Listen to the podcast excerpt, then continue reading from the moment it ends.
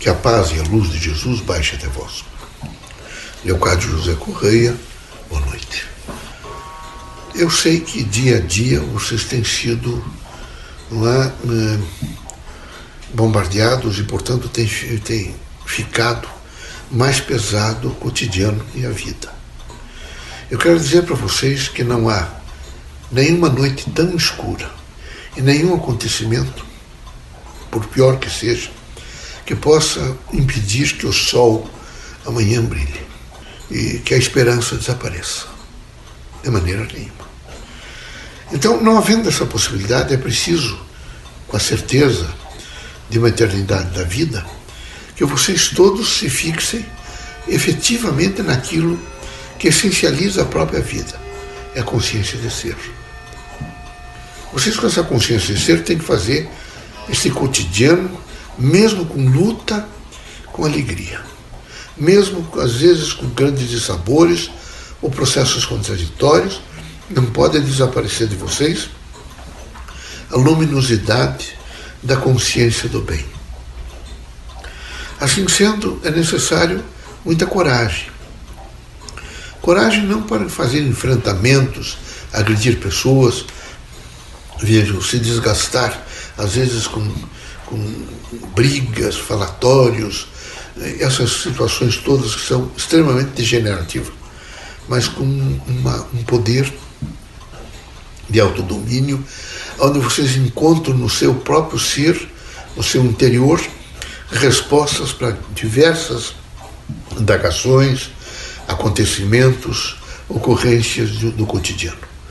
Portanto, cada dia que passa e cada experiência vocês vão vencendo, vocês vão, além de, de acrescentar na história pessoal um enriquecimento maior, porque são mais fontes que vocês registram, são mais alcance que vocês fazem dos horizontes da própria do processo evolutivo do espírito, vocês estão mais preparados para os, os acontecimentos futuros, as ocorrências, a diversidade que está a cada dia envolvendo vocês todos. O espiritista é um sujeito que, pelo sentido de liberdade, está sempre aprendendo a pensar. E aprendendo a pensar, ele tem que aprender a conjugar o pensamento em torno de elementos que tragam positividade, coerência e uma gran, um grande sentido da eternidade. Aqui, sabem os irmãos, tudo é passageiro. Todas as pessoas já reencarnam com um texto e um contexto para o próprio desencarne. 80 anos, 60 anos, 70, 90, 100 anos, agora vão a 110, certo bem. Mas né, sabem todos que há uma terminalidade. Nem por isso vocês, sem saber o dia que serão chamados, nem a hora, eh, nem o momento, portanto, não conhece o dia seguinte. Mas se vocês conhecessem o dia seguinte, e também se nós, espíritos encarnados, quando estivéssemos na Terra, conhecêssemos o dia seguinte, nós imediatamente nos abandonaríamos. Abandona, abandonaríamos a nós mesmos. E aqui é preciso estar agregado ao nosso ser, ao nosso eu.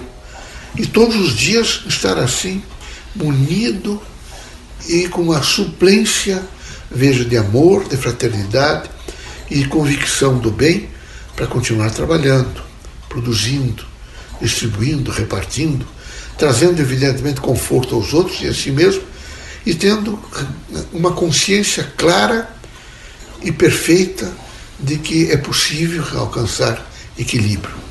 Portanto, eu vou repetir a vocês: não há nenhum, nenhuma escuridão não há de maneira nenhuma eh, nenhum acontecimento ou nenhuma situação que turve ou que impeça é, do dia seguinte a luz aparecer, o sol. Nem tampouco que a esperança volte a brilhar no coração e na inteligência de vocês.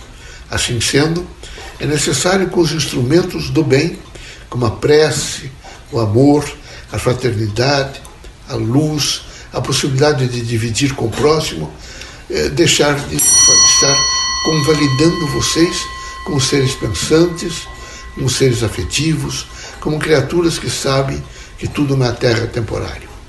Que Deus, na sua infinita bondade e misericórdia, ilumine toda a terra. Isso tudo vai passar. É um momento difícil, mas em algumas, inclusive em alguns países onde passou, já está melhor, como na Itália, na própria Espanha, a China, que foi um centro, um epicentro do começo dessa pandemia, também está melhor. E o importante é compor um pouco alguns resguardos, alguns cuidados, como não se expor demais em populações, usar nesse momento a máscara, como foi decretada uma pandemia e é um processo pandêmico, é melhor realmente colocar a máscara, particularmente em lugares fechados. As coisas estão determinando que vocês hoje usem a máscara em todos os lugares.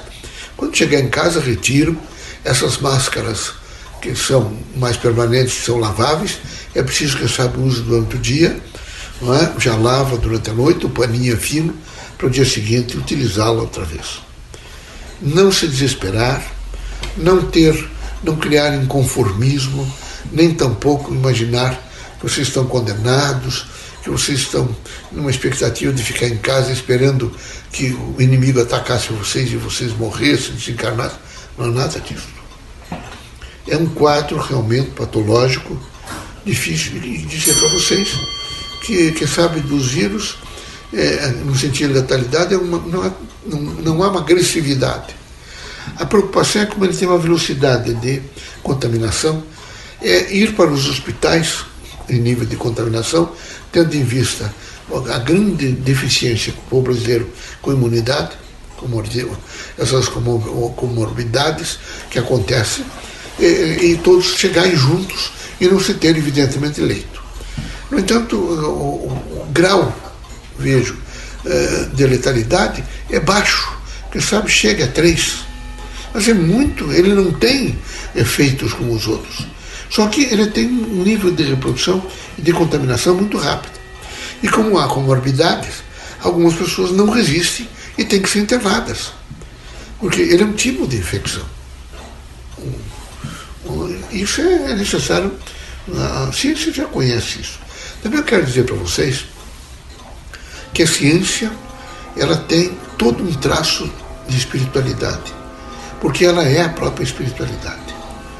Mesmo eles se dizendo materialistas e dizendo que é preciso compor, mas eles estão continuamente protegendo a vida.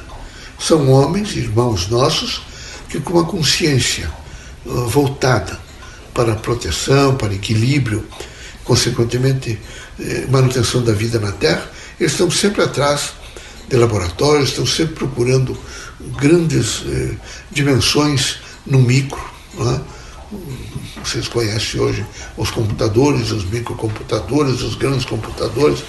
Vocês conhecem é? a evolução no tempo e no espaço é? dos microscópios e hoje o eletrônico. E isso tudo custa também vida humana. São pessoas que estão dedicadas à causa da construção humana. Por isso, não há por que se desesperar, não há por que, nesse momento, se achar vitimado. Há realmente a necessidade de utilizar daqueles recursos que, acalmam, que suavizam e que iluminam a caminhada, como a prece, as lembranças boas do amor, a fraternidade, as palavras que constroem. É tão bonito dizer, eu amo muito você. É muito bonito dizer para uma pessoa como é bom te encontrar, como é bom estar próximo a você. É muito importante ter coragem, largar a mão de vaidades, de bobagens materialistas. Não é que eu me diminuo dizendo que eu amo alguém, ou eu não tenho coragem de dizer porque eu sou homem. Não. Vocês todos devem ter, nesse momento, uma abertura é, intelectual, moral, mas basicamente afetiva, de fazer os encontros do bem. O encontro do bem é do amor, o encontro do bem é da fraternidade, o encontro do bem, vejo, é realmente as concessões da luz, porque vem de dentro para fora. Deus ilumine vocês todos, que Jesus os ampare.